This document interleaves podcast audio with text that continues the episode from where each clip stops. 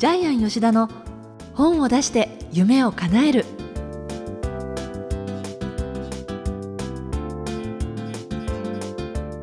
小林まどかです。ジャイアン吉田の本を出して夢を叶える。ジャイアン今回もよろしくお願いします。はいよろしくお願いします。さて沖縄とすごくいろんなご縁ができているジャイアンですけれどもまた何か新しいニュースがあるということで、はいえっ、と本当に沖縄に家を買ってから沖縄で家を作りたい方がどんどん増えてきまして、はい今度ジャイアンが今プロデュースしている方はですね、えー沖縄離島応援団というですね一般社団法人の理事長の方がですね今度本を作ることになりましてジャイアンも沖縄離島応援団にちょっと入れていただきたいなと思っています。はい。えーというのはですね去年その沖縄離島応援団の方々がですね沖縄の離島にいる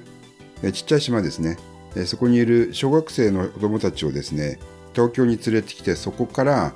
ジャイアンのふるさとのですね実は。新潟？新潟の越後湯沢に連れてったんですよね。はい。で子どもたち、まあ、10人ぐらいなんですけども、はい。えー最初スカイツリー見てもあまり感動しなかったそうなんですよ。うん。へーって言ったそうなんですけどところがですね越後湯沢で雪見てでそこで鎌倉作ったりね雪合戦したりして、犬のようにもうめちゃくちゃ大騒ぎ。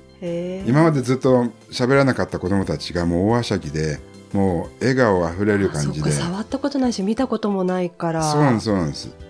ジャイアンはもうほとんどもう半年間雪に埋もれた山間部生まれなんで、うん。でジャイアンの家がねまあ越後湯沢から車で、えーまあ1時間もかかんないところにありましてそこだったらですね子供たち10人ぐらい泊まれるんですよ。ええ。結構広い家で。で今あのジャイアンお父さんもおばあちゃんもなく全部亡くなって今おふくろも老人ホーム入ってますんでえーですからもう使い放題なんでね。えすえジャイアンがちょっと鎌倉の作り方を教えようかなと。ごいいい雪だるまの作り方とかね。ね雪合戦の仕方で。へ相手に勝つ方法とかね。えであとまあ将来的には本を集めてね本とか集めて離島の子どもたちにプレゼントするようなそういうプロジェクトもジャイアン作りたいなと思ってるんでぜひちょっとえ来年の今頃沖縄離島応援団に入ってるかな。ねえなんかもっと早くになってそうな感じもあしますただねそういうのもあるのも知らなかったんで、ええ。うん。はい。えーそれではジャイアン吉田の本を出して夢を叶える今回もよろしくお願いいたします。はいよろしくお願いします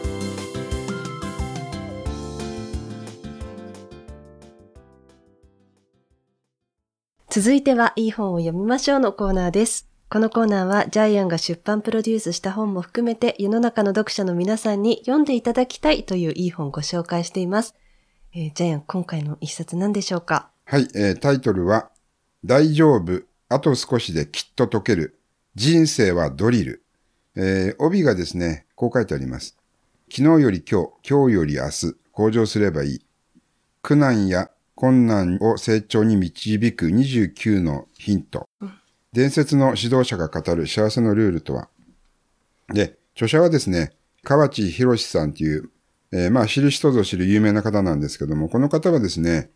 栃木県で東日本最大の塾を経営してます。はい。えーまあ、教育機関、アカデミーグループ、えーアカデミーグループって多分聞けばあの分かる方いらっしゃると思いますけども、毎年生徒数1万人なんですね。すごい。まあ、あのすごいですね。教職員400人、まあ、0歳から大学受験生まで教えている大きな塾の、えー代表なんですけども、もともとはあの銀行員の方で、銀行員時代に、あ、自分このまま銀行員で支店長になったら最後頭取になるなと思ったらしいんですけど、頭取になる人生ってつまんないな、みたいな。そうね。面白いですね。そこで、普通は頭取になれないと思いますけど、自分が頭取になれるってイメージ抱いて、イメージ抱いた瞬間、そこの、そんな人生はつまんないなってことで、やめちゃって、しかもお父様もあの銀行を勤められてっていうそうそうそうそうことでねね。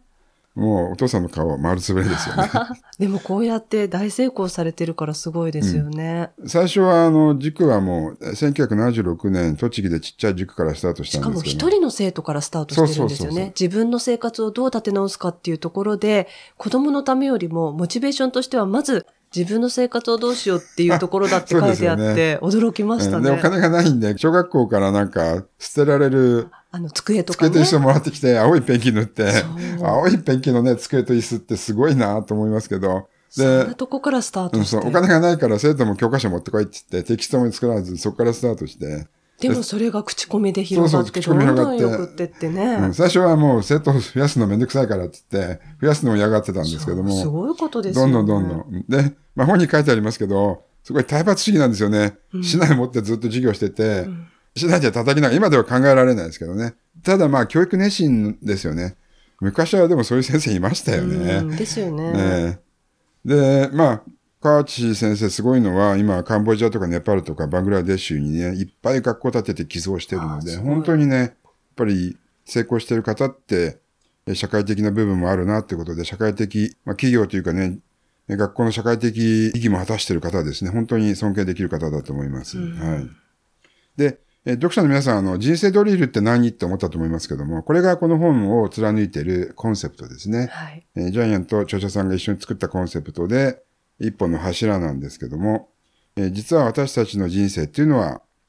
えードリルのようなもんだ。様々な難問が降りかかってくるけども、え問題が多いほどいい。実は問題が難しいほどいい。えその結果、魂が磨かれていくっていうのが、この本のコンセプトなんですけどね。で、そうしたその人生の壁にぶつかった時に、どういうふうに乗り越えていったらいいかっていうことを、はい。あの、読んでいて、すごいこう、まあ、基本的なことなんですけれども、はいもう本当にスッと入ってくる。あ、ごもっともだなって思いながら私全部見ましたね。そうですよね。結構悩み相談みたいなやつがあって、ジャイアンが一番面白かったのは、お母さんの悩み相談。あ塾の生徒が多くても少なくてもお母さんが心配する。あうんうんなるほどねって、うん先生、塾の人数少ないんじゃないですかって心配して、多ければこんなにたくさんいていいんですかみたいな。結局お母さんどうなっても心配しちゃうんで、なるほどね、みたいな。あとね、やっぱり奥さんが旦那さんの顔見たくない。その時のこの河内さんのアドバイス面白いですよね。夫の寝顔を見てくださいって。見ると、夫があなたを養うために、家族を支えるために、どんなに頑張ってるかわかりますので、夫の寝顔を見てください。で、奥さんは実際見たら、夫を愛すようになるんですよね。だから面白い回答なんですよね。あと、やっぱりその親御さん向けに現場で多くの子供と接してきてるので、はい。どういうふうに子育てしたらいいか、どういうふうに子供と向き合ったらいいかっていうのもたくさん書いてあるそうでね。本ですね。まさに、あの、そこも私面白いなと思ったんですけど、しつけをとっても大事にしている、そうはいね。礼儀をね。ただ、しつけ礼儀は子供の個性を潰すから、うちの子供にそんな同一のね、強要しないでください。例えば、あの、河内先生は、脱いだ靴は揃えるとかね、挨拶は大きな声でするとか、えー座ってる時は背筋を伸ばすとか、お辞儀はしっかり腰を曲げるとか、これ当たり前なことを教えてるんですけども、その当たり前なことを教えるのを子供に対する教養だってことで、結構怒るお母さんいらっしゃるんですよね。重要なことだなって思いますけどね。ねえでもね、このお母さんは結局それが嫌で子供を塾から辞めさせたんですけども、やっぱりでも人間としての礼儀みたいなしつけがちゃんとないと個性も育たないですよね。ええ。だから、どっちが間違ってるかっていうのはそれはわかりませんけども、やっぱり基本的な部分でしつけ、礼儀ないと人間としての個性も伸びないんじゃないかなっていうのが、うんね、私はこの本でそう思いましたけどね。あとそういうその礼節っていうものを、えあの、これがいい悪いっていうのを、例えばあの不良のね、え、え。子たちの例で書いてありましたけれど、そうそうそう。先生がもう見て見ぬふりして、え。普通はね、ええー普通の学校の先生は授業中に生徒がね、えー暴れてても見てみるにするけども、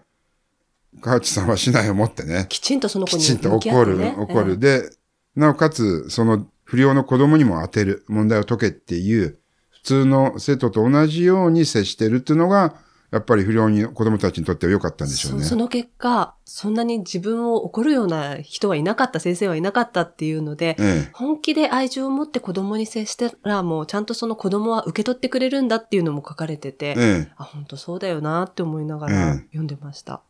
本当に私たちの周りにはそういうね、あの、いろいろな生徒もいるんですけども、これやっぱり河内先生の教育方針だと思いますけどね、分け隔てなくちゃんと教育するって、なかなかできそうでできないんですよねそうで。すよね。特に塾なんかそうですよね。うん別にあの、学校と、義務教育と違ってね、そんな不良の生徒いたら別に入れなくてもいいわけなんだけど全部受け入れてるんですよね。だから多分口コミでどんどん広がっていったんでしょうね。愛情が大きいなって思いますよね。そうですね。とっても愛情の大きい方で。ただ、あの、私、河内さんの奥さんも出版コンサートの時に参加されてたんですけども、多分支えてるのは奥さんじゃないかなって思います。奥さんがまた人格的にできた方で。あ、素敵。はい。旦那さんのことをいろいろ心配するんですけども、旦那さんがもう自由に生きてるんで、奥さんはやっぱ心配なんでしょうね。ねはい。まあ、二人ともですね、本当愛情あふれる方ですね。で、これ本は幻冬者さんから出てましてですね、えっ、と、160ページのですね、本当に読みやすい、1時間か2時間でうん。読めるんですけども、はい。多分あの、読んだ方は100人いたら100人とまた違ったね、解釈ができる本だなというふうに思ってますね。はい。で、やっぱり、私たち人生、あの、問題なく生きたいと思ってますけど、でもこの本を読むとですね、問題があった方がいいんだって。うん。えー問題はですね、自分の欠点を気づかせてくれる。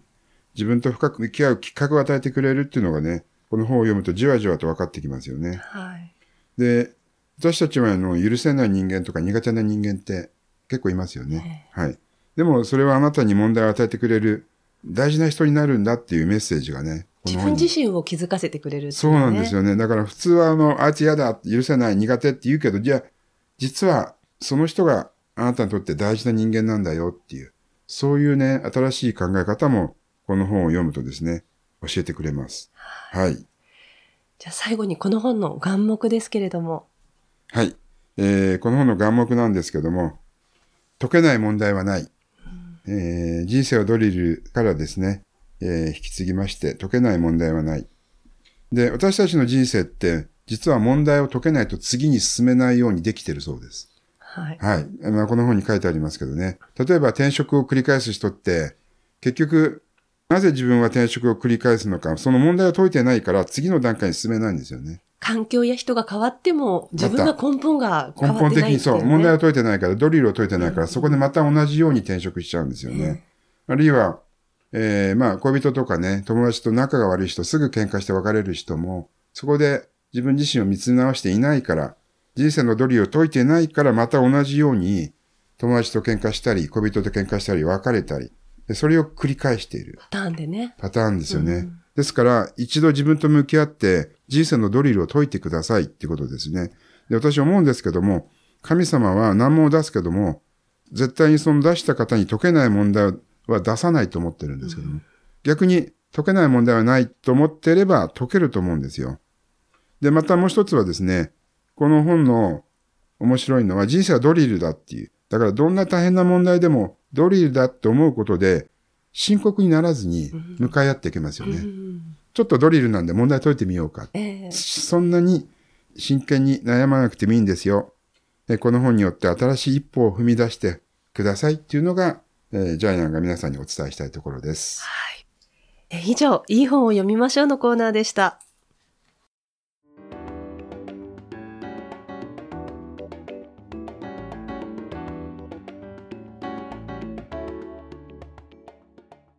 続いては本を出したい人の教科書のコーナーです。このコーナーは本を出すプロセスで出てくる問題を毎回1テーマ絞ってジャイアンが伝えてくれます。え今回のテーマ何でしょうか？はい、えー今回の本出しは、ドリルを解くと本が書ける。えー人生には様々な問題が降りかかってきます。はい。で、これがドリルですね。えー例えばこんな問題、えー仕事がうまくいかない。例えば物が売れないとかね、営業ができない。あるいは病気になった。お金がない。えープレゼンテーションが下手。話し下手。えーそれからコミュニケーションができないとか、まあ、いじめにあった。もういろいろドリル投げかけて来られるんですけども、これを解くことによって本が書けます。あ結局その経験がこう蓄積されていって本になるっていうことそうですね。自分がそのドリルを解いた経験がね、ええできなかったことができるようになる。今までダメだったことがうまくいく。えー失敗が成功に変わる。これがドリルを解いた状態なんですけども、これによって本を書くことができます。だからそう考えるとそのドリルを放置したままで解かないで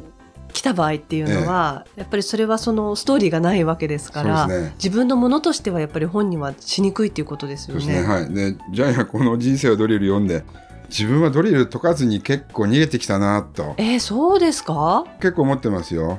ねダイエットできないでしょ？あと、第一印象悪いでしょ？えーあと、よく感情的になったりするんで、まあ本当につくづく自分自身の問題に向き合わずに生きてきたなと思いますよね。すごいカミングアウト。ねえそう思いません？まあここに何人かいるんですけど、皆さんそう思ってると思うんですけどね。はい。で、みんなからちょっと吐息が漏れてますけど。はいはいはい。で、やっぱりね、体験して、自分で体験して答えを見つけていかないと本は書けないですよね。あのジャイアンはよくあの人生は大人になったらカンニングをしろって言ってるんですけどそれは皆さんがなんか新しい店を作るとき自分ではノウハウないからノウハウを持ってくる人を連れてくるのがカンニングっていう意味でここで言うカンニングっていうのは多分できないですね自分自身でカンニングしてもそれ自分の体験じゃないんで答えになってないんで本が書けないんですよね。はいはい。はい、でやっぱりドリルを解く方法は自分で考えて体験することだけじゃないかなというふうに思いますね。嘘偽りないですもんね。ねそうそう嘘偽りがあったらドリルを解けないんでね。ねでドリルを解けたかどうかって誰も見てないんで自分自身で、えー自分の良心で判断するしかないんでそれこそあの嘘をつくことできないですよね自分にはね。はい、ということで自分に嘘つかずに。努力してですね あの悩んでね悩んで悩んで悩んだ末にやっと答えは、えー体験から生まれるものだと思います。はい、ということで今回のテーマはドリルを解くと本が書けるということでお話しいただきました。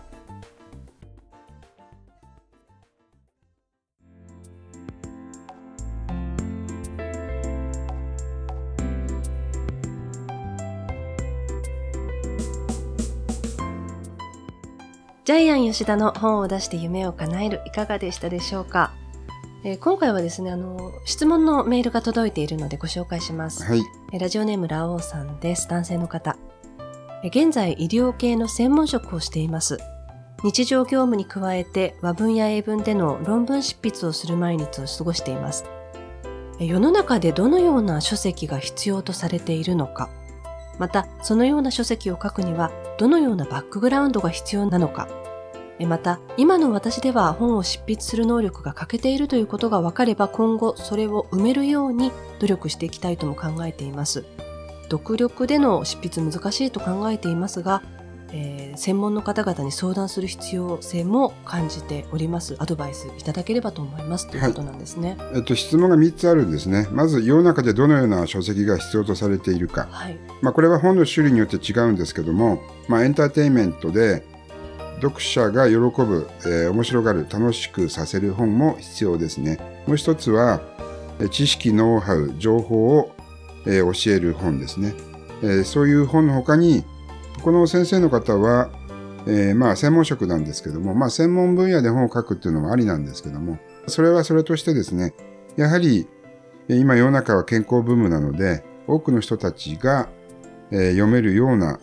分かりやすい本がいああよろしいかと思いますーね。はい、で